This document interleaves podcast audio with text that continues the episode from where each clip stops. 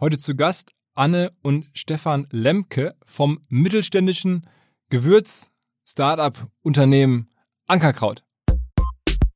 Also neulich haben wir lustigerweise ähm, eine, eine Instagram-Story gesehen von Capital Bra. Der hat da gerade seine ähm, Pizza vorgestellt. Und im Hintergrund siehst du auf der Dunstabzugshaube Ankerkraut stehen. Und das ist wirklich ganz typisch. Die Leute präsentieren das und stellen es in ihre Küche so als Smart Affordable Luxury.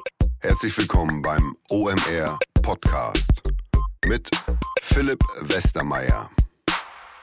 Ich bin ja generell sehr stolz auf meine Kolleginnen und Kollegen und vermutlich ist das ganze Team hier, unser Team, der zentrale Grund, warum wir in den letzten Jahren recht solide vorangekommen sind.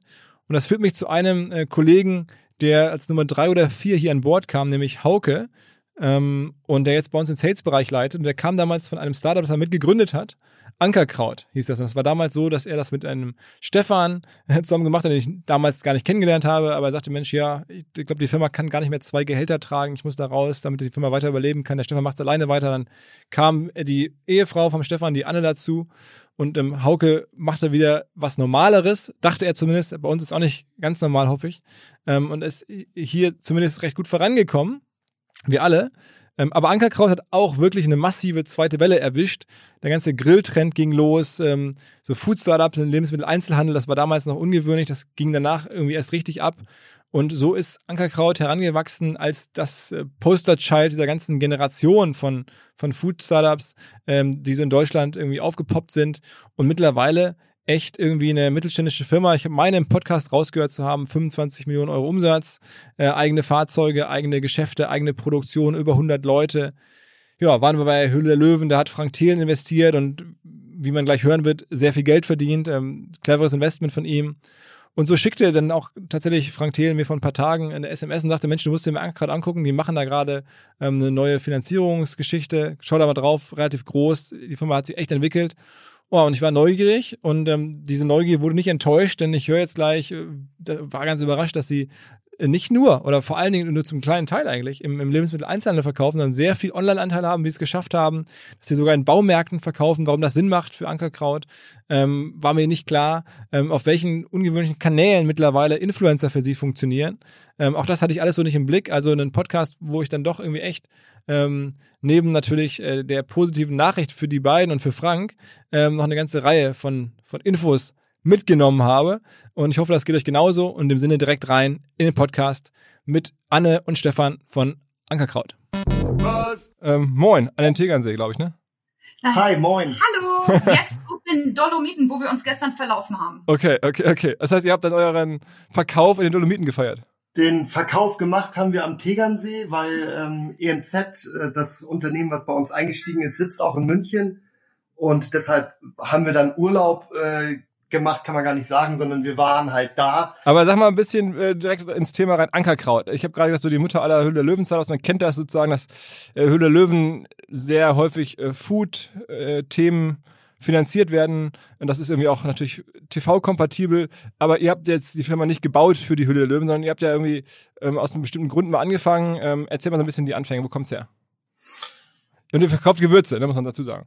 Genau. Ja, ja, ja. Wir machen Gewürze und Gewürzmischungen ohne jegliche Zusatzstoffe, ähm, schön verpackt. Ähm, das Ganze dann auch noch in einer Rohstoffqualität, die vielleicht ein bisschen besser ist, weil äh, man kann wirklich, äh, sage ich mal, ein Kilo Pfeffer kann man für zwei Euro kaufen, kann man aber auch für 20 oder 30 Euro kaufen.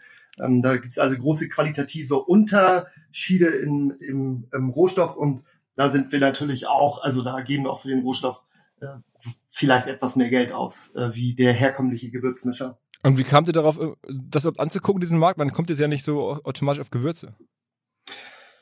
Ja, das ist witzig und jetzt äh, komme ich auch gleich zu deinem Kollegen, nämlich Hauke.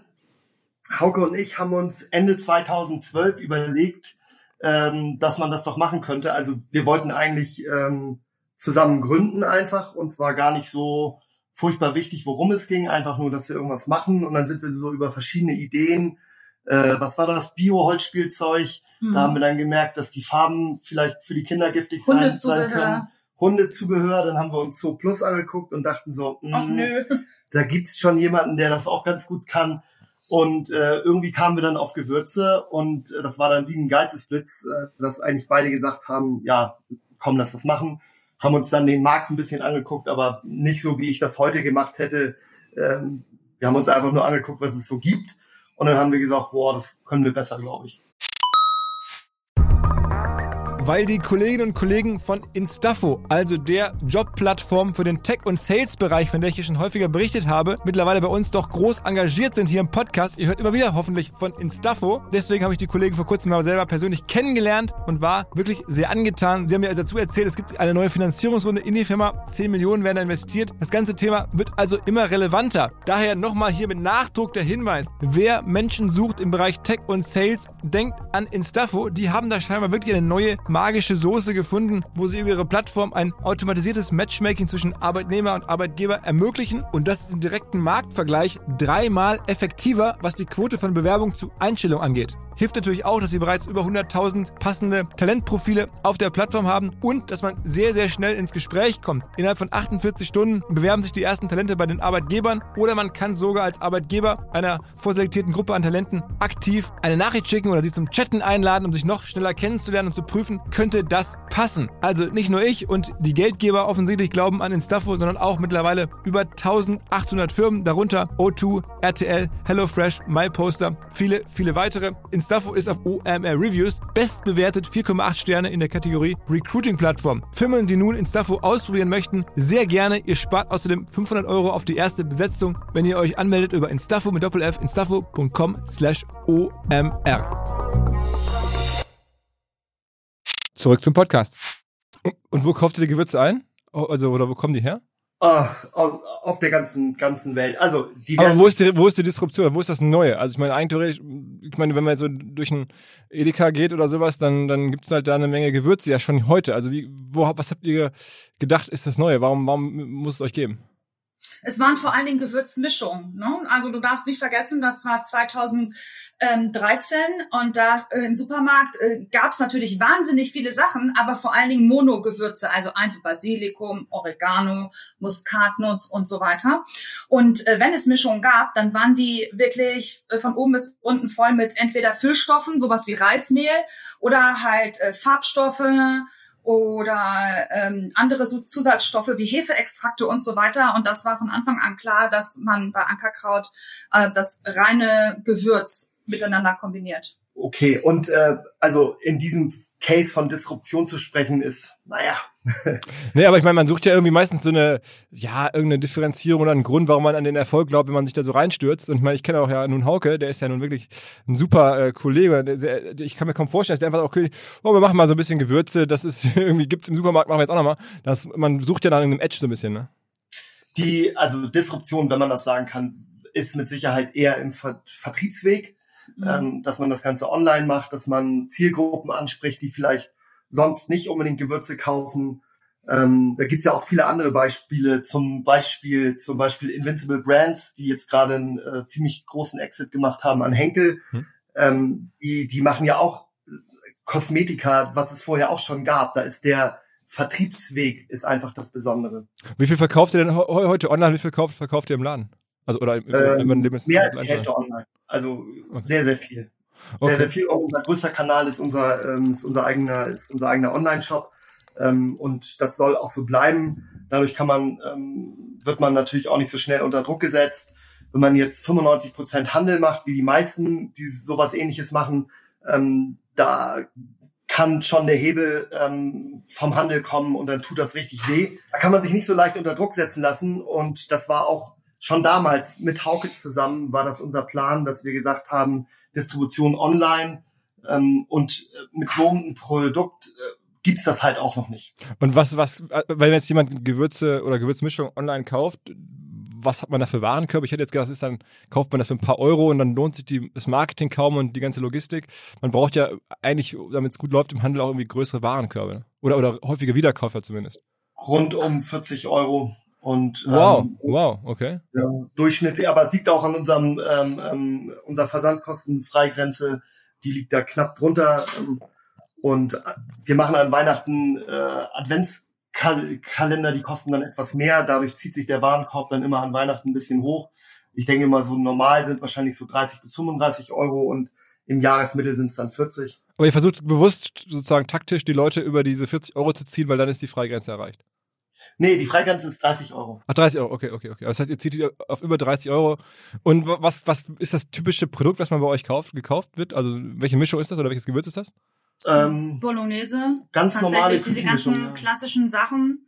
Okay. Also Bolognese, Rührei, also wir haben, ich weiß nicht, ziemlich schnell am Anfang schon Rührei-Mischung gemacht. Und dann haben wir natürlich irgendwie von allen Leuten gehört, wer braucht denn sowas? Inzwischen hat jeder der anderen Mitbewerber, die es da so auf dem Markt gibt, oder Marktbegleiter auch eine Rührei-Mischung. Also ähm, ja, wir machen den Leuten es einfach ein bisschen einfacher, gutes ähm, und leckeres Essen. Was ist denn in der Rührei-Mischung drin, wenn ich mal fragen darf?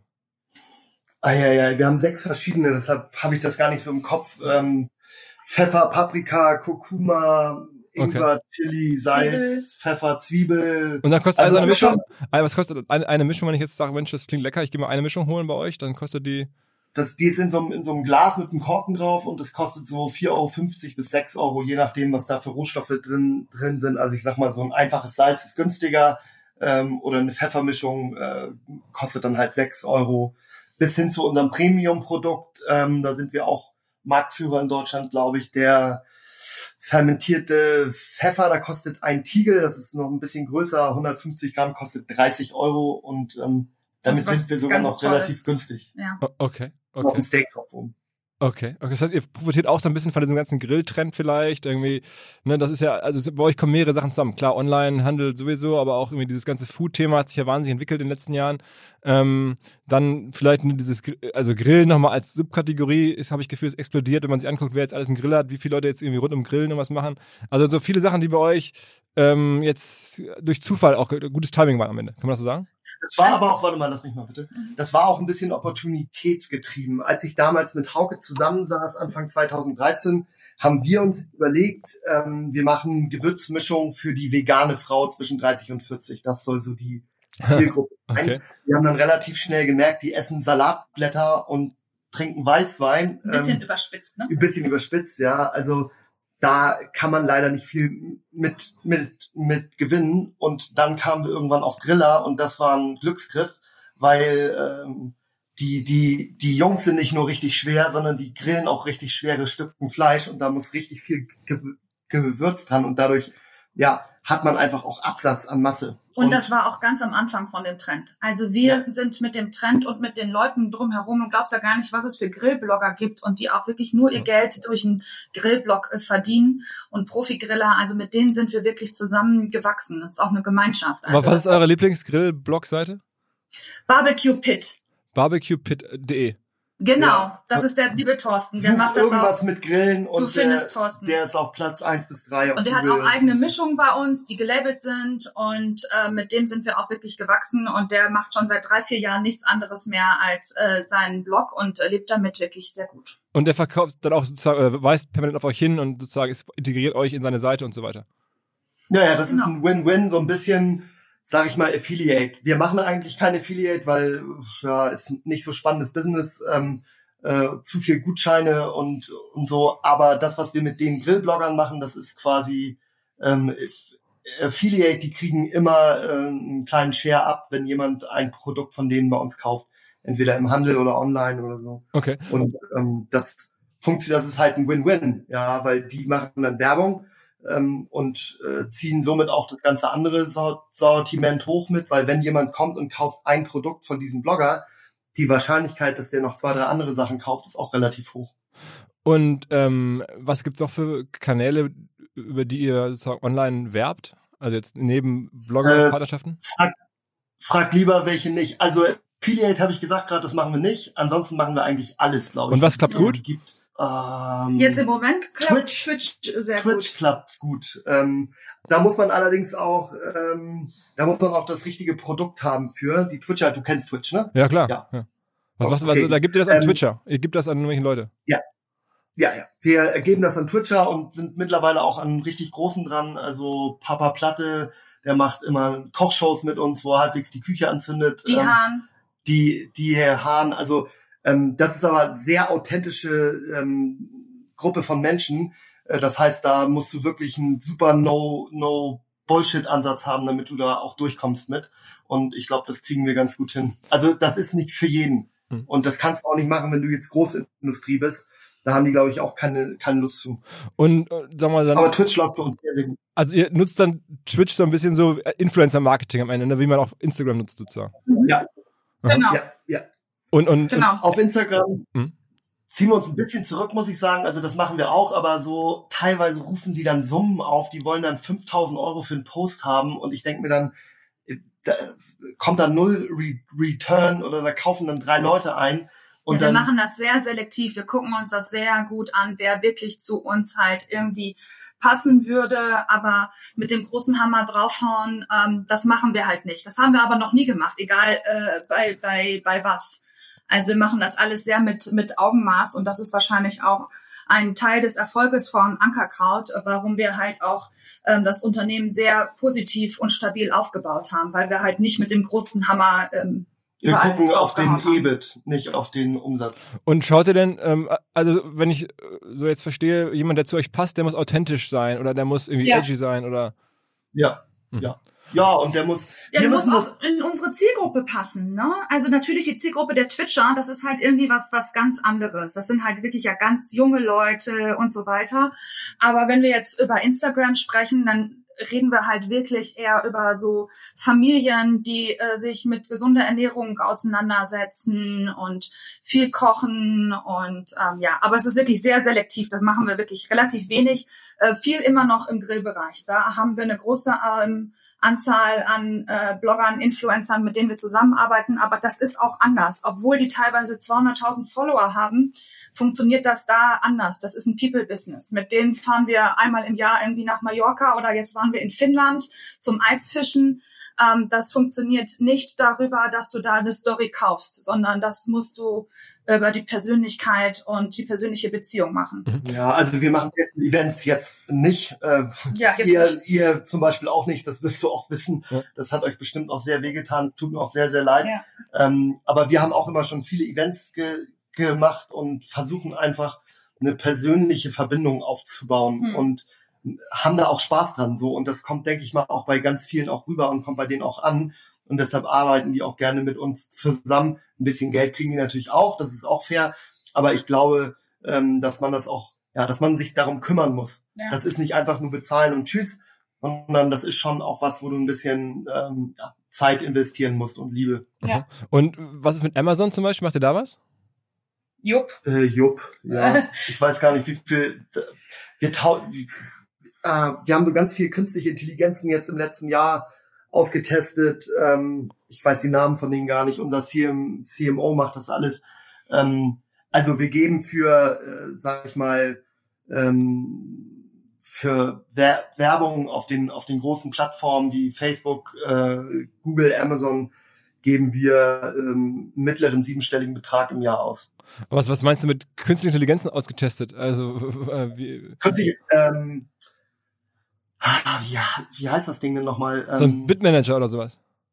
ja, ja, ja, ja, ja. Also bei ähm, zum Beispiel Google, ähm, also quasi die Anzeigen, die, die, ähm, das, das Bidding funktioniert nur noch automatisch. Ähm, Okay. äh, bei Amazon auch. Ähm, bei Facebook haben wir, glaube ich, gerade einen Test laufen. Ich weiß nicht, wie die ganzen Tools heißen. Ich habe das nicht im Kopf. Aber okay, aber, ihr bedient die Plattform. Ihr habt auch ein Amazon, äh, verkauft ihr sozusagen, also ihr seid auf der Plattform präsent, logischerweise.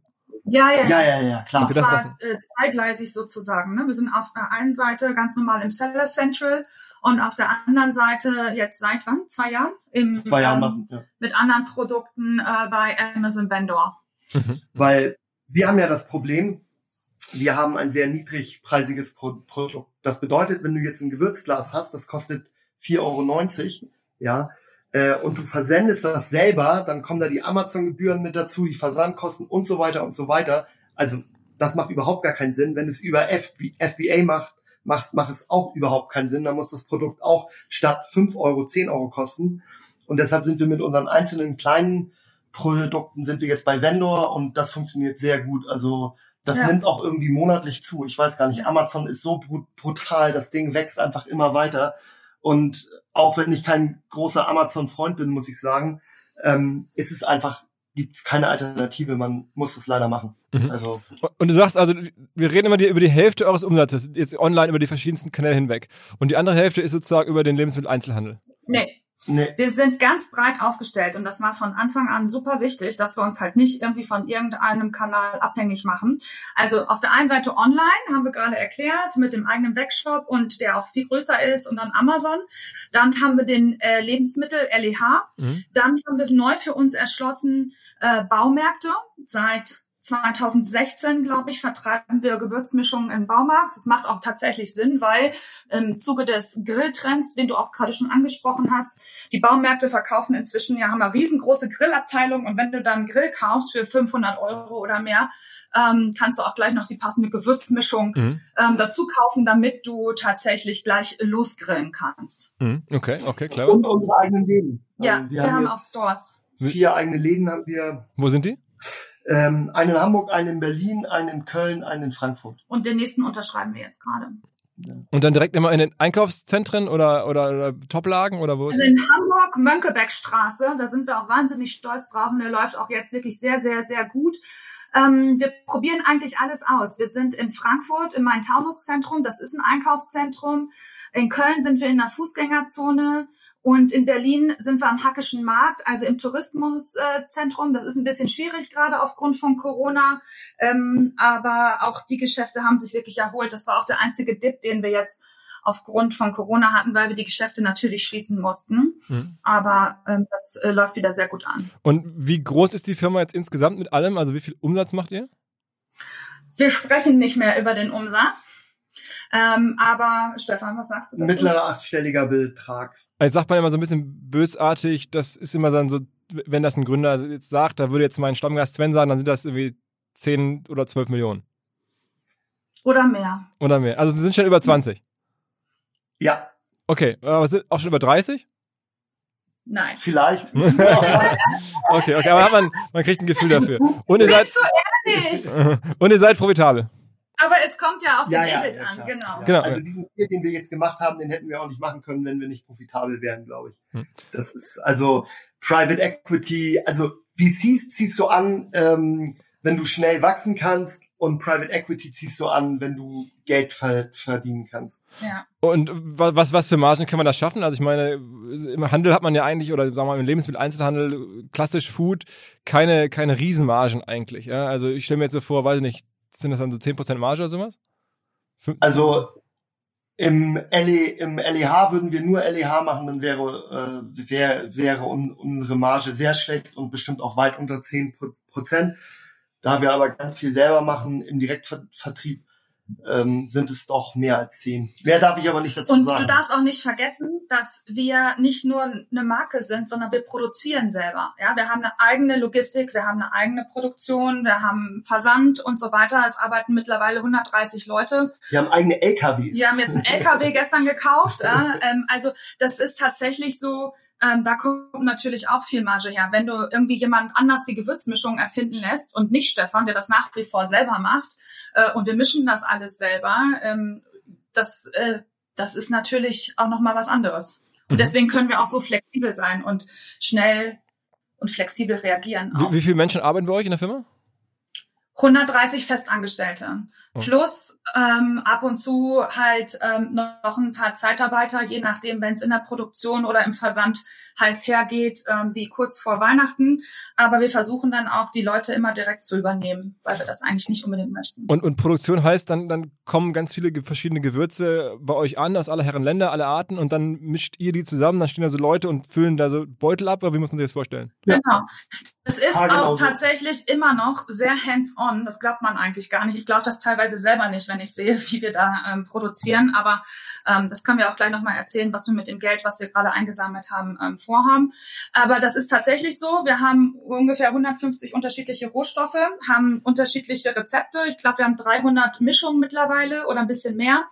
Und dann haben wir die Rezepte und dann werden die in sehr großen Chargen zusammengemischt und abgefüllt. Das ist alles halt automatisch. Manche Produkte kannst du auch gar nicht über eine Maschine abfüllen, wie zum Beispiel unsere Tees. Ähm, das wird alles per Hand abgefüllt. Mit einer Waage, mit einer Küchenwaage wie bei euch zu Hause stehen wir dann da, tun das leere Glas da drauf, machen auf Null und füllen. Ähm, aber das sind auch die wenigsten Sachen. Das sind die wenigsten Sachen, aber nach wie vor ist es halt teilweise so. Hinweis auf Findling. Findling ist eine sehr erfolgreiche SEO-Agentur, die bis vor einiger Zeit noch Webstube hieß und mir vor allen Dingen deswegen ins Auge gestochen ist, weil ihre Masterclass beim OMR-Festival ruckzuck ausverkauft war. In Minuten wollten Menschen hören, was die Kollegen von Findling zum Thema SEO zu sagen haben. Ein Grund dafür sicherlich die Referenzen. Findling arbeitet unter anderem für Firmen wie Snox, Ergotopia, Dermanostik oder mein BAföG. Der Fokus ist also, Firmen über Performance SEO beim Wachsen zu helfen. Wer herausfinden möchte, ob sich für ihn auch SEO lohnt oder die Ansätze von Findling vielleicht konkret lohnen, der kann sich eintragen. Es gibt keinen Sales Call, sondern eine kostenlose Beratung unter findling.de slash OMR. Also auf der Landingpage eintragen und dann gibt es eine Beratung, wenn es richtig gut läuft, vielleicht von Maurice Marinelli, dem Gründer persönlich.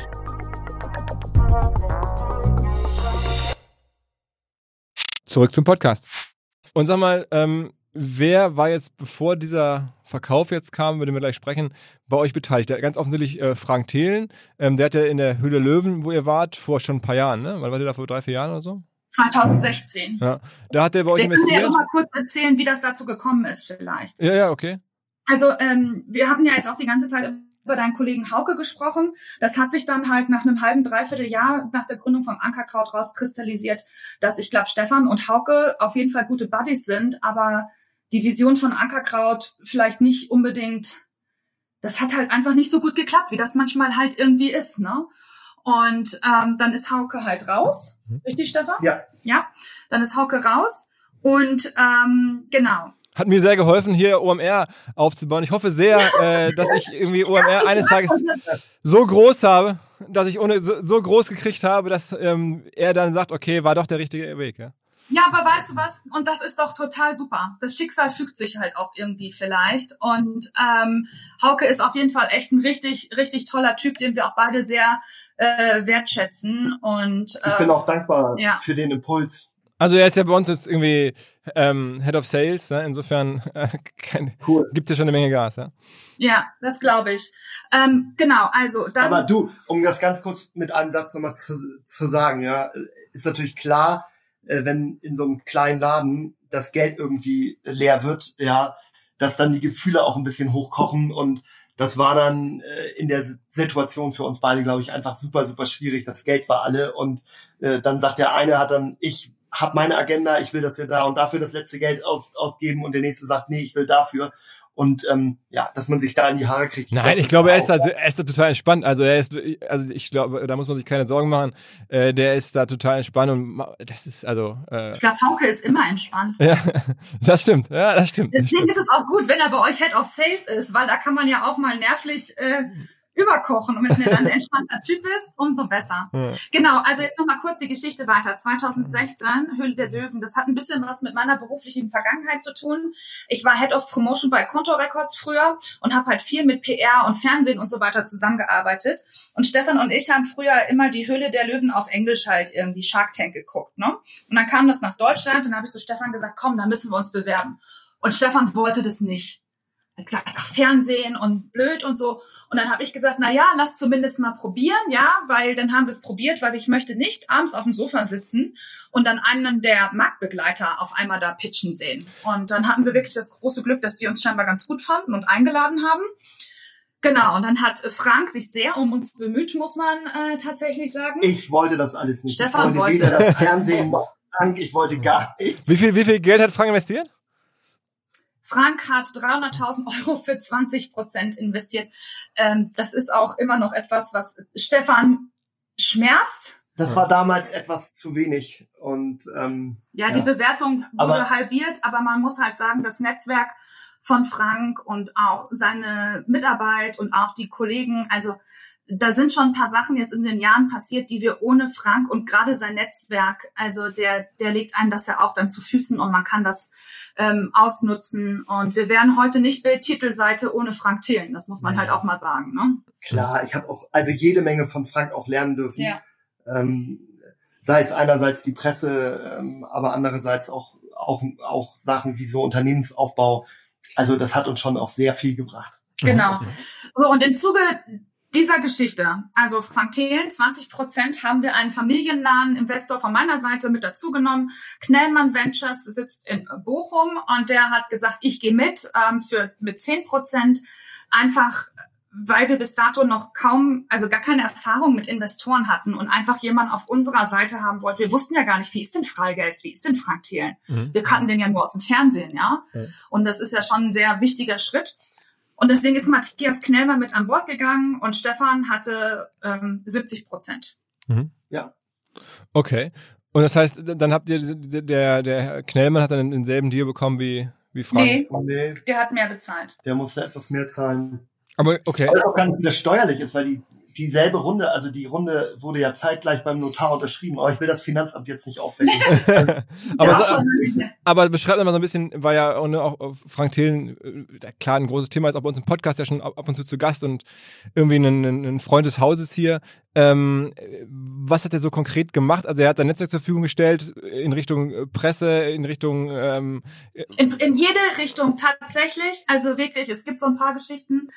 Ähm, direkt 2016 ähm, hatten wir ein Problem, dass mehrere Trolleys mit Ware verschwunden sind. Die sind bei uns aus dem Lager raus, wurden abgeholt und die waren, war, weg. waren weg. Die waren weg. Die sind weder beim Kunden angekommen noch im Verpackzentrum. Die waren einfach weg. Mhm. Und dann haben wir eine E-Mail an unseren ähm, Kontakt äh, geschickt und dann kommt dann so eine automatische Antwort zurück. Ja, wir können Ihnen nicht helfen. Und wir so, ja, wo ist denn die Ware? Das kann ja nicht sein. Ja? Dann haben wir, als wir nicht weitergekommen sind, freitagsabends eine E-Mail an Frank geschickt und haben gesagt, Frank, wir brauchen hier deine Hilfe. Hast du irgendwie einen Kontakt zu, äh, zu dem Dienstleister? Und er hat sich darum gekümmert und am nächsten Montag saß der Vorstand von Hamburg bei uns im Büro und hat das alles geregelt. Am Sonntagnachmittag ähm, haben wir eine vorformulierte E-Mail ihm gesendet. Die hat er dann an den COO eines großen Versanddienstleisters aus Bonn ja. ähm, äh, geschickt. Und äh, der CO, die COO, das war damals eine Frau, hat sich innerhalb von zwei Stunden oder so gemeldet und am Montag saß dann wirklich der ähm, Norddeutschland-Chef ähm, bei mir im Büro und Oha. Till Magic, Till Magic. Till Magic. Ja, das, ist schon, das, ist also, so. das ist schon krass. Ja, ja, und das hatten wir nicht nur mit denen, sondern das hatten wir auch noch mit dem größten Telekommunikationsunternehmen in Deutschland hatten wir das auch. Ja. Und mit Ralf Kleber? Mit Ralf Kleber hatten wir von das Amazon. auch. Von, von Amazon, ja. ja. Ich war also, auf einer Veranstaltung von Frank im Bayerischen Hof. Und du kennst ja Frank, der ist ja manchmal dann auch so ein bisschen, wenn er Netzwerk, so ein bisschen hektisch und von A nach B und da sind so viele Leute und ich wusste gar nicht genau, wer ist denn das hier alles.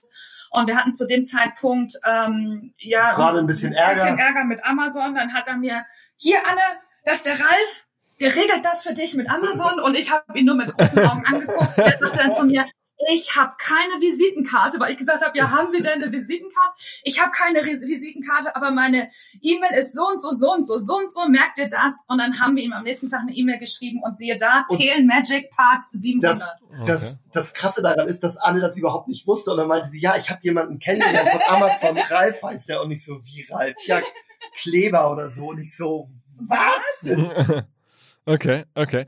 Ähm, und, und aber es waren dann die einzigen Investoren, also die, die Bochumer Firma ähm, und, und äh, Frank und das war's bis ich heute. Will noch, ich will noch ganz kurz einen Satz sagen zu Freigeist, ähm, weil das auch echt super wichtig ist. Da sind nämlich noch zwei Leute mit dabei. Mhm. Das sind ähm, äh, Marc und Alex und die beiden haben für uns auch super viel gemacht und auch das restliche Team, mhm. äh, die sind echt super. Also in Sachen wie IT, Legal, äh, was weiß ich, die sind immer da. Du rufst die an, kannst du am Samstagabend machen und die melden sich ähm, ja. und, und helfen dir. Also es ist wirklich, kann ich auch nur jedem Gründer empfehlen, wenn er da die Möglichkeit hat, ähm, guckt nicht nur auf das Geld, ähm, sondern da ist auch jede Menge mehr, was man da kriegt. Ja.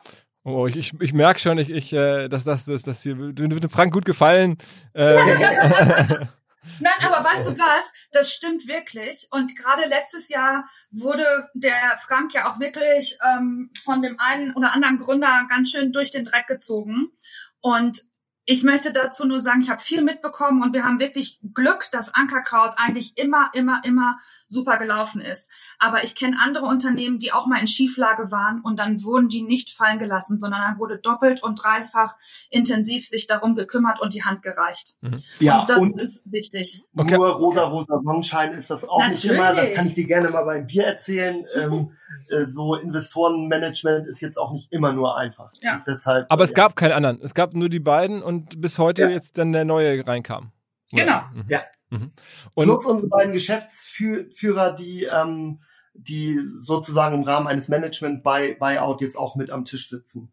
Und warum habt ihr das gemacht? Also weil ihr jetzt Maschinen kaufen wollt, damit nicht mehr die, händisch die Gewürze abgefüllt werden oder mehr LKWs oder mehr Läden aufmachen? Oder warum habt ihr jetzt entschieden, wir machen jetzt so ein Ding? Also wir haben ja keine Kapitale, also auch eine Kapitalerhöhung gemacht, aber auch ein Secondary, ne? Mhm. Also ja gut, aber man, man hat das gemacht, ganz ehrlich, aus ganz menschlichen Gründen. Letztendlich, als Stefan damals Ankerkraut mit Hauke zusammen gegründet hat, und dann auch ähm, Hauke ja auch eine Summe X gezahlt hat letztendlich, das war unser komplettes erspartes Geld. Wir sind nicht wie die typischen Gründer 27 und gerade von der Uni, sondern äh, wir sind Anfang 40, wir haben zwei Kinder, wir haben eine Verantwortung und haben gesagt, okay, wir müssen jetzt einfach oder wir möchten gerne, wenn sich das anbietet, ein bisschen Geld vom Tisch nehmen und hinter die Firewall, mhm. dass wir nachts besser schlafen können, dass wir wissen, okay, wir setzen also das, was wir alles auf eine Karte gesetzt haben, das holen wir jetzt ein bisschen raus für Sicherheit, für unsere Zukunft. Und wie viel Geld wurde insgesamt bewegt jetzt bei dem Deal? Mhm. da haben wir äh, Stillschweigen. Ähm, Aber schon eine achtstellige Summe auch wieder. Achtstellige Summe, ja. Das heißt, ihr, oder ich, ich glaube. Mehr als zehn heißt das. Ja, ja, genau. Also Anne, du bist ja gebürtige Bochumerin. Nee. Bist du jetzt, ne, hast du gesagt, irgendwie gebürtige Bochumerin. Ja. Ähm, bist du jetzt eine der wohlhabendsten Bochumerinnen? Wärst, wärst du das, wenn du da leben würdest? Ich glaube nicht. ich bin ja allerhand äh, äh, wohlhabende Bochumer. Also Anne eben in der Nähe vom Golfplatz und, äh, und der Papa war da mal Prä Präsident. Und außerdem war er mal Präsident von der Kreditreform. aber okay, aber das heißt, es hat sich schon, ihr seid jetzt da, dadurch dann, wenn man es mal so plastisch, äh, Höhler Löwensprache, die kann man an der Bild äh, nachlesen, äh, ja. Multimillionäre geworden. Das ist jetzt schon wahr. Ja. Ja. Okay, Glückwunsch. Dankeschön. Dankeschön. Wir können das, das, auch selber tatsächlich, das war ja erst vor einer Woche und ähm, wir sind jetzt auch noch nicht im Closing, ja, das muss man dazu vielleicht auch ganz äh, sagen. Das Signing war vor einer Woche und normalerweise würden wir sowas ja auch erst verkünden nach dem Closing. Aber Stefan, erklär du das mal mit dem Kartell. Ach so, wir ähm, zusammengenommen äh, sind übertreten wir gewisse Umsatzschwellen und müssen deshalb ähm, eine Kartellanmeldung machen, aber nur eine Phase 1 das bedeutet, das wird nur äh, offen, öffentlich ausgeschrieben und äh, das Kartellamt prüft das, aber und dann wäre es äh, eh rausgekommen. Da EMZ keine Gewürze macht. Ähm, was machen die denn? Was, was ist denn diese Firma EMZ, die jetzt bei euch investiert, die euch da jetzt so, so reich, äh, sagen wir nicht beschenkt natürlich nicht, aber so einen guten Deal mit euch gemacht haben? Ähm, was machen die denn?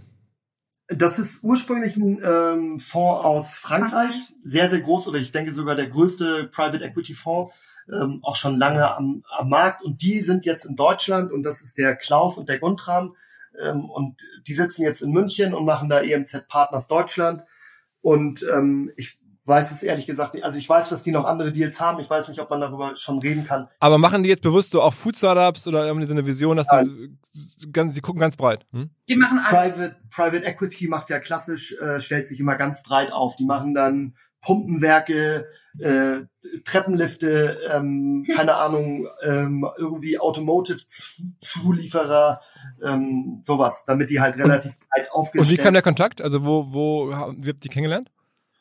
Ähm, die Firma Carl Square aus Hamburg, also Hamburg, München, Berlin und äh, ich glaube in den Nordics sind die auch. Früher CatCap. Ähm, Carl Square ist so eine ähm, ähm so eine Investmentbank, Corporate Finance Beratung ähm, und ähm, ich fange mal vorne an, warte mal. Also so vor anderthalb Jahren kamen bei uns plötzlich ganz viele Briefe an von solchen Leuten, ja. Wollen sie nicht ihr Unternehmen mal bewerten lassen und äh, wir können ihnen dabei helfen. Und dann haben wir irgendwann entschieden, dass wir das machen wollen. Und dann haben wir uns so vier, fünf Firmen angeguckt. Und äh, Karlsruhe aus Hamburg, Michael Moritz äh, ist da der Partner, der uns be betreut hat. Die haben ey, sofort irgendwie eine Kerbe im Stein gelassen, weil die mhm. waren so super mega vorbereitet. Ähm, nette Leute und mit denen haben wir das dann gemacht. Und die dann, das war insgesamt ein Jahr lang Arbeit, richtig hart, ähm, richtig viel Zeit haben wir da auch investiert. Ja, aber wir haben wahnsinnig viel gelernt, ne? Ja, da macht man dann so ein IM, also so ein Investment-Memorandum und das hatte bei uns etwa 100 Seiten, glaube ich. Da sind dann alle möglichen Kennzahlen, alle Größen, alles irgendwie. Dann fängst du an, dass du so einen Datenraum aufbereitest, äh, wo dann alle Verträge, alle, keine Ahnung, also echt super viele Sachen rein reinkommen. Und dann rennst du los und das haben die dann gemacht und die sprechen dann Firmen an. Ne? Die sprechen dann Strategen an, äh, die sprechen Private Equity Fonds an und äh, oder wohl, wohlhabende Einzelpersonen mhm. oder ähm, keine Ahnung, Holdings von irgendwelchen Leuten. Dann hatten wir noch drei, vier, die uns sowieso angesprochen hatten. Ob das heißt, es gab so eine, was man so einen Prozess nennt. Ihr habt einen Prozess. Ja, ne? ja einen richtigen Prozess. Stru und strukturierten Prozess. Tatsächlich ja, genau.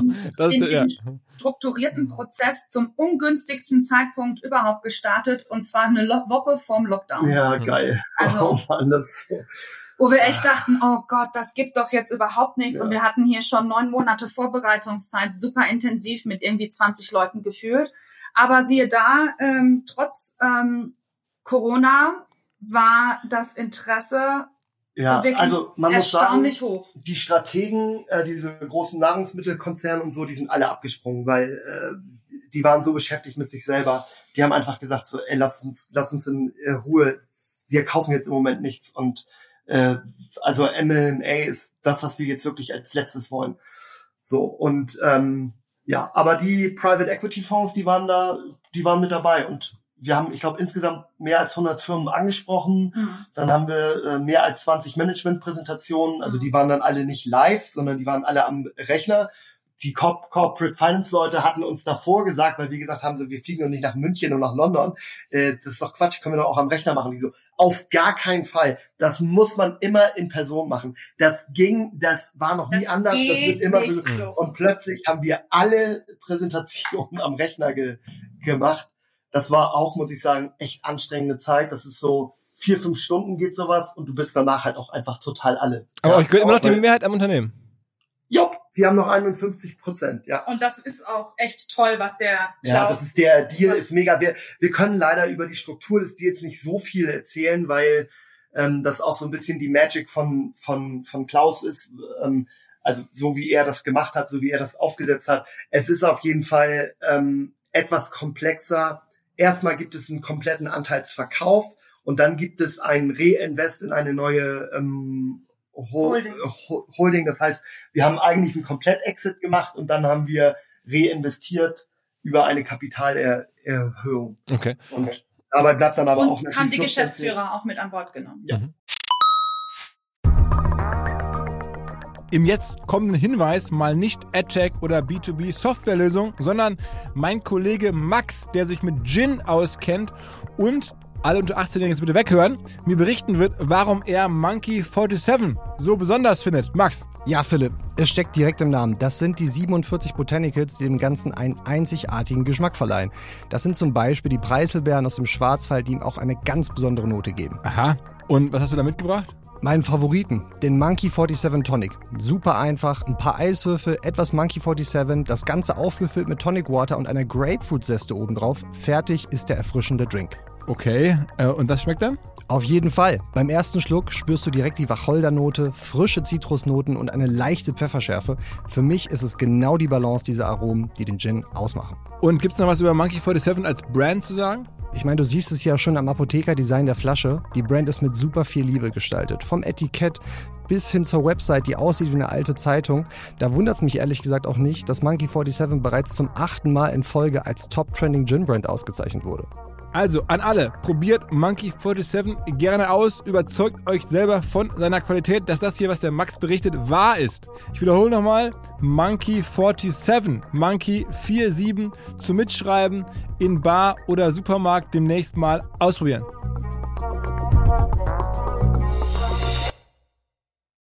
Zurück zum Podcast ihr habt es gerade schon ein bisschen erzählt von, von Marktbegleitern. Wer sind denn, wenn man das, äh, muss man ja zumindest mal hier der Fairness halber sagen, wer sind denn eure Marktbegleiter? Klassisch und, und auch gibt es auch andere junge Startups in dem Bereich oder gibt es da nur die, die großen? Ja, das Grüße weißt nach, du doch. Grüße nach Düsseldorf. an unsere Freunde von Just Spices. Sie äh, haben, glaube ich, Anfang des Jahres oder Ende letzten Jahres haben zwei die, Runden, glaube ich, gemacht, ne? ja, aber die, die haben echt eine große Runde gemacht. Die haben, glaube ich, 13 Millionen oder so eingesammelt, allerdings über, Kapi 16. über eine Kapitalerhöhung, also Mhm. Pri Pri Primary. Ähm, und das wollten wir halt nicht. Wir haben gesagt, wir machen Gewinn. Aber die Ähm, machen das super. Also die ja, machen einen du, super Ja, Job. klar, toll. Und ähm, das ist ja auch immer ganz schön, wenn man so einen Challenger hat, wobei wir in unterschiedlichen Preissegmenten halt irgendwie. Aber die ähm, kamen nach euch? Nee, ich glaube, die haben Die relativ zeitgleich Ja, die sind gegründet. ein halbes Jahr vor uns da gewesen, glaube ich. Mitte 2012, wenn Genau. mich alles. Aber es gibt tatsächlich viele Gewürz-Startups. Es gibt Spice Bar aus Berlin, aber es gibt natürlich auch die klassischen ähm, großen wie Fuchs, Ostmann, die ja alle zusammengehören. Ne? Das ist ja alles der Fuchs-Konzern. Ähm, dann gibt es also Fuchs ist kein Marktbegleiter, der ist der Marktdominant. der dem gehört der, Der Markt. Markt. Ja. Also Das ist ja, der größte Gewürzhändler dann in Deutschland sozusagen. der größte in. Deutschland und der zweitgrößte auf der Welt. Der weltweit größte ist McCormick, das ist auch ein Aktienunternehmen, die machen so viereinhalb Milliarden Euro Umsatz und Fuchs macht glaube ich so 600. Aber das ist 700. auch echt ganz interessant. Das wissen die wenigsten Leute ja gar nicht. Dann geht ihr in den Supermarkt und seht da diese riesen Gewürzregale und dann dreht ihr die unterschiedlichen Sachen mal um und dann seht ihr, das kommt alles aus Dissen. Also das ist alles Fuchs, zumindest zu 90 Prozent. Unterschiedliche Marken. Mega Unternehmen. Mega Seit Unternehmen. vor 60 Jahren hat Dieter Fuchs das gegründet, ist selber mit der Mofa rumgefahren. Also das war echt wirklich ein Start-up. Ist mit der Mofa rumgefahren, hat Salz ver verkauft. Ähm, jetzt heute ist das äh, ein Weltkonzern. Dieter Fuchs lebt leider nicht mehr seit Mhm. letztem Jahr, glaube ich. Mhm. Ähm, ja. Also äh, es ist nicht so, dass wir sagen, Buse die doof, sondern das ist auch schon auch echt ein gutes Unternehmen. Ja. Punkt. Ne? Die haben so viele Sachen auch gut gemacht und richtig und Ja. da kann ich auch nur meinen meinen meinen Hut ziehen vor. Ja. Okay, aber der Markt ist trotzdem klein. Also es gibt jetzt eine Handvoll Startups und es gibt diese Fuchsleute und dann noch gibt es noch einen internationalen Player und das war's, klingt es so raus. Naja, Ja, also was- klein würde ich den Markt jetzt nicht nennen. Ne? Aber gibt's haben keine Eigenmarken? Macht nicht jetzt irgendwie, wenn das jetzt klingt jetzt ja mit den Gewürzen nicht ganz so wahnsinnig nach Rocket Science, was man da machen muss in der Produktion. Das heißt, rein theoretisch könnte ja auch eine Edeka oder eine Rewe sagen, das baue ich jetzt selber. Also Gewürze scheint ja sehr lukrativ zu sein, das ist auch lange haltbar und alles, jetzt mache ich das selber. Könnten sie machen. Können sie und machen, machen sie auch. Ne? Es gibt äh, von, von, von allen möglichen Handelsketten gibt es auch wirkliche Eigenmarken. Aber da sind wir an dem Punkt, das Marke ist das, Mhm. was wichtig ist. Und äh, das haben wir von Anfang an, ähm, von Tag Null an war uns klar, dass Marke, Brand ist das Wichtigste. Ähm, und die, wie du so eine Marke empfindest, ähm, und das ist für bis bis heute für uns immer noch das Wichtigste. Wir werden ganz oft angefragt, ob wir irgendwie Pri Pri Private Label Sachen machen. Machen Und wir wir nicht. sagen immer nein. Wir machen nur Marke. Wir machen unsere Marke. Das ist das Einzige, was zählt. Mhm. Und damit kriegst du dann auch irgendwann, ich meine, guck mal eine Cola an oder ein Red, Red, Red Bull, ja. Das ist, ist wahrscheinlich ein Artikel, der ist, der kostet fast gar nichts, ja. Aber durch die Marke ist das Ding einfach, ja, ist das Geld wert. Zahlt der Kunde dafür. Wo, wo haben gibt ihr noch Geld aus bei der Marke? Also ich habe jetzt verstanden, ihr habt verschiedene Kooperationspartner, die, sozusagen, um die Marke bekannt zu machen. Gibt ihr noch irgendwo anders äh, Geld aus oder investiert ihr noch auf eine andere Art in diese Marke?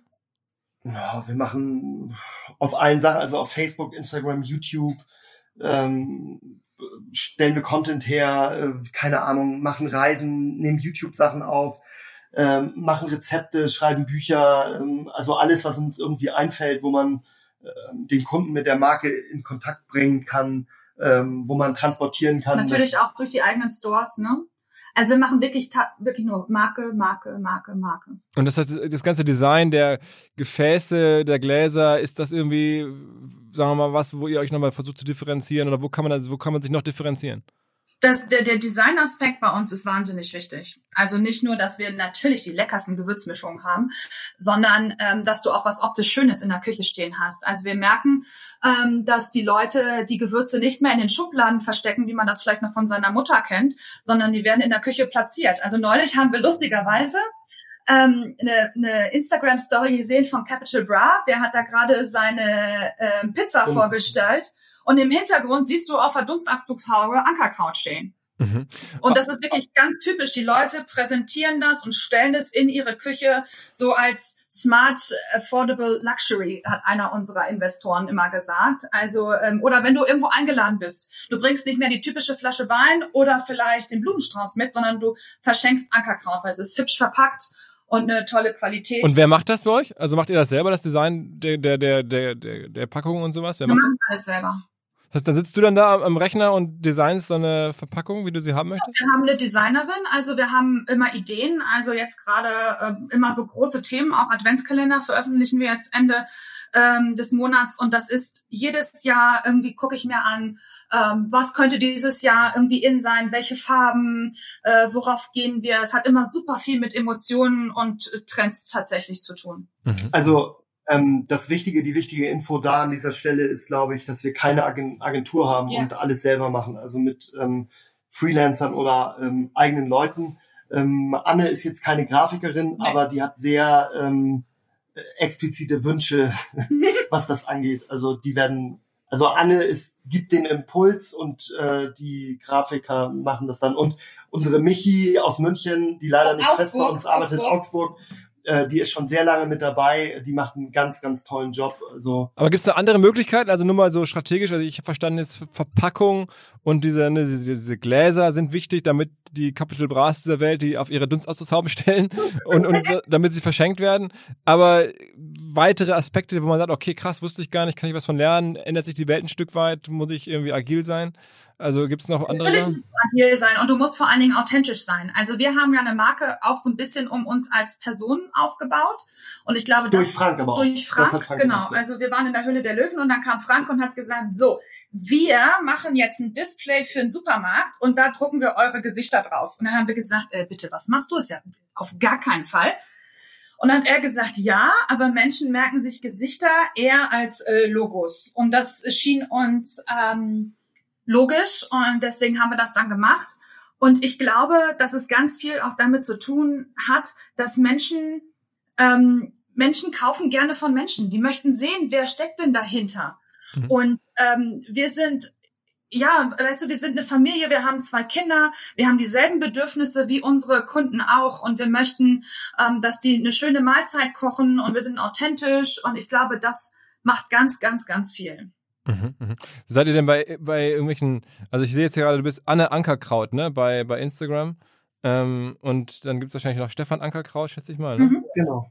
Ähm, aber das, das sind ja noch überschaubarere Zahlen. Also jetzt. Absolut. Aber das ist, läuft natürlich auch nur nebenher weil ähm, unsere eigentliche mhm. Kanäle kannst du halt mal gucken bei Instagram oder vor allen Dingen Facebook. Ja. Wir haben auch eine Facebook-Gruppe mit mehr als 30.000 Mitgliedern, wo wir ähm, Rezepte austauschen oder auch neue Produkte launchen und so. Bei äh, Facebook normal haben wir 250.000. Also da gehen wir nicht so auf unseren Personenkult ein, aber ähm, das zeigen wir auf dem offiziellen Kanal von Instagram natürlich auch. Ach, also ihr taucht bei dem Anker, Anker Crowd Spice, heißt es, glaube ich, bei Instagram, ne? Da taucht ihr, wenn man so guckt, immer wieder regelmäßig auf. Und dann seid ihr sozusagen. Genau. Mm, mm. Genau. Genau. Okay. Und da sind 100.000, äh, ich sehe jetzt hier gerade 100.000 Abonnenten jetzt bei Anker Crowd Spice. Okay. Mhm. Genau, bei Instagram. Instagram haben wir eine gewisse Zeit lang ein bisschen stiefmütterlich ähm, behandelt, weil wir ähm, den Fokus auf Facebook gesetzt hatten. Und deswegen ist die Followerzahl da auch wesentlich höher und die Interaktion ist halt auch eine andere. Ne? Also bei Instagram merken wir, dass vor allen Dingen so hübsche Fotos von Essen und so weiter funktioniert. Das siehst du ja auch. Ne? Das ist immer, da haben wir jetzt auch eine tolle Kollegin, die super Fotos macht und ständig bei uns rumkocht und dann riecht es immer ganz lecker im Büro. Ähm, aber bei Facebook ging es dann schon eher um die direkte Interaktion mit uns oder Kollegen und so weiter. Mhm. Ja, und die Conversion Rate auf Facebook war auch einfach besser. Ja. In den ersten Jahren war die total gut. Und ich muss sagen, Instagram 2013, pff, da kam halt nichts. Ja. Also den Handle hatten wir schon, da haben wir auch mal ein Foto irgendwie hoch, hochgeladen, aber da kam nichts drüber. Das hast, hast du gemerkt einfach, dass Facebook vor äh, sechs, sieben, acht Jahren einfach viel, viel größer war. Mhm. mhm. Okay, okay. Und ist auch heute immer noch unsere eher unsere Zielgruppe, weil ähm, ich sag mal so Leute zwischen 30 und 50, äh, ja. die haben ja meistens auch etwas mehr Zeit und Geld und Bock auf Kochen. Und wenn du jetzt 20 bist und studieren gehst, ist nicht dein größter Wunsch, dass du irgendwie Gewürze kaufst. Mhm. dann willst du zu saufen gehen oder so und lernen. Und sag mal, haben Köche, haben Köche nie eine Rolle gespielt? Ich hatte vor kurzem hier mit unserem, äh, ja, auch Kumpel Tim Melzer ein bisschen gesprochen. Ähm, so Köche können ja wahnsinnig viel tun und viele haben sich ja auch schon irgendwelche Produkte rausgesucht. Da werden ja auch Gewürze total naheliegend. Habt ihr da, da irgendwelche Koops gemacht oder das also mhm. wundert mich eigentlich, dass, sagen wir, ich habe auch Tim schon ein paar Mal gesagt, warum machst du sowas nicht? Also das ist ja total naheliegend. Eigentlich der, dessen Brand, das ne, wäre ja ein, ein Vielfaches von dem, was jetzt andere mitbringen. Ja, ja. grüß, grüß Tim mal äh, lieb. Das würden wir super gerne machen. Wir haben auch mal bei seinem Management angefragt irgendwann. Und Aber die haben uns nicht durchgelassen. die haben eine äh, relativ hohe Summe ähm, äh, haben die gefordert. Und das, ja, ich weiß nicht. Also vielleicht könnten wir es heute machen, kann man auch noch mal gucken. Tim Melzer wäre auch äh, für mich so die erste Adresse, muss ich sagen. Klar, Hamburg. Aber äh, vergiss es nicht, diese Köche sind auch ähm, meist manchmal nicht ganz einfach. Kann, ich mir, kann, ich, kann mir gar nicht vorstellen. Na gut, okay, okay. Aber wir haben das natürlich darüber nachgedacht, aber ähm, und das ist wieder war, kommen wir wieder zurück zu einem Punkt. Also wenn wir dann halt irgendwie ein Angebot bekommen und da müssen wir erstmal 37 Jahre Gewürze verkaufen, bis sich das irgendwann ähm, rentiert. Das bringt dann halt für uns nichts. Ne? Dann hauen wir halt nicht mit dem Hammer da drauf. Aber und könnte man ja vielleicht so irgendwelche, irgendwelche äh, ja, gemeinsamen äh, Umsatzdeals machen? I don't know. Ja, Also bestell also. ihm liebe Grüße und auch meinem lieben Sebastian äh, äh, Merget kenne ich ja auch. Von Fide Gastro, ja. Ja, ja, ja genau. Ja. Also äh, wir sind bereit, Tim. Komm her, los geht's. Wir mischen dir ganz tolle Sachen. Lass uns kochen, Tim. Lass uns kochen. Okay, alles klar, verstanden. Ähm, ja, also ich habe schon gesagt, Glückwunsch. Ähm, äh, zeigt, glaube ich, was da gerade im Markt passiert. Äh, dass die Menschen auch andere, dass sich alle Bereiche entwickeln, selbst der vermeintlich so äh, etablierte Gewürzbereich äh, kann man kann man verändern und kann man ja viel Geld verdienen und was Neues machen. Ähm, und ja, wir beobachten es weiter, was er jetzt mit dem Geld macht. Ich habe gehört, also ich nehme mit, Maschinen werden sein, noch irgendwas anderes, was ihr euch was Eine ihr Halle. Eine Halle? Wir werden eine im Halle bauen. Also wir selber werden eine Halle bauen und vermieten die dann äh, anderes. Noch, noch andere irgendwie klar, klassisch, wo ihr schon wisst oder wo ihr den Investoren gesagt habt, das, das machen wir mit dem Geld, das die Firma verlässt? Nö. Also Halle bauen, Maschinen kaufen oder konfigurieren lassen. Und vielleicht auch in das eine oder andere äh, Start-up tatsächlich investieren. Da sind jetzt auch schon ein paar Leute mit ganz interessanten Angeboten auf uns zugekommen. Aber, aber das macht ihr privat dann, das macht ihr ja nicht, nicht über die Firma. Ja, genau, das machen wir privat. Okay, also ja. wenn, wenn jetzt jemand ein Food-Startup hat und sagt, ich brauche da mal jemanden, der schon ein bisschen mehr Erfahrung hat, der es schon drauf hat mit dem Food-Bereich, dann darf man sich an euch wenden. Gerne. Wir okay. bringen viel Erfahrung und wenig, wenig Geld mit. okay. Okay. Also am besten dann irgendwie DM über Instagram an euch. Äh, die, kommt, die wird noch gelesen. Ja. Ähm, okay. Ja. Mal gucken, wer sich da jetzt dann alles meldet und sagt, okay, ich, macht ihr doch das bei mir, was der Frank Thelen bei euch gemacht hat oder so. Ähm, okay, verstanden. Ja, also dann gute Rückreise ähm, vor, aus den Dolomiten und äh, hier nach Hamburg. Und weiterhin alles Gute. Vielen Dank für vielen, das Gespräch, Philipp. Ja, sehr gerne. Danke euch. Grüß an Hauke. Lieben Gruß an Hauke. Jo. Ciao, ciao. Tschüss. Tschüss. Dankeschön. Überraschende Zahl hätte ich so nicht erwartet, aber es soll wohl tatsächlich stimmen, dass für 70 Prozent der Arbeitnehmerinnen und Arbeitnehmer, dass deren Führungskräfte für deren mentales Wohlbefinden genauso wichtig sind wie die Lebenspartnerinnen und Lebenspartner.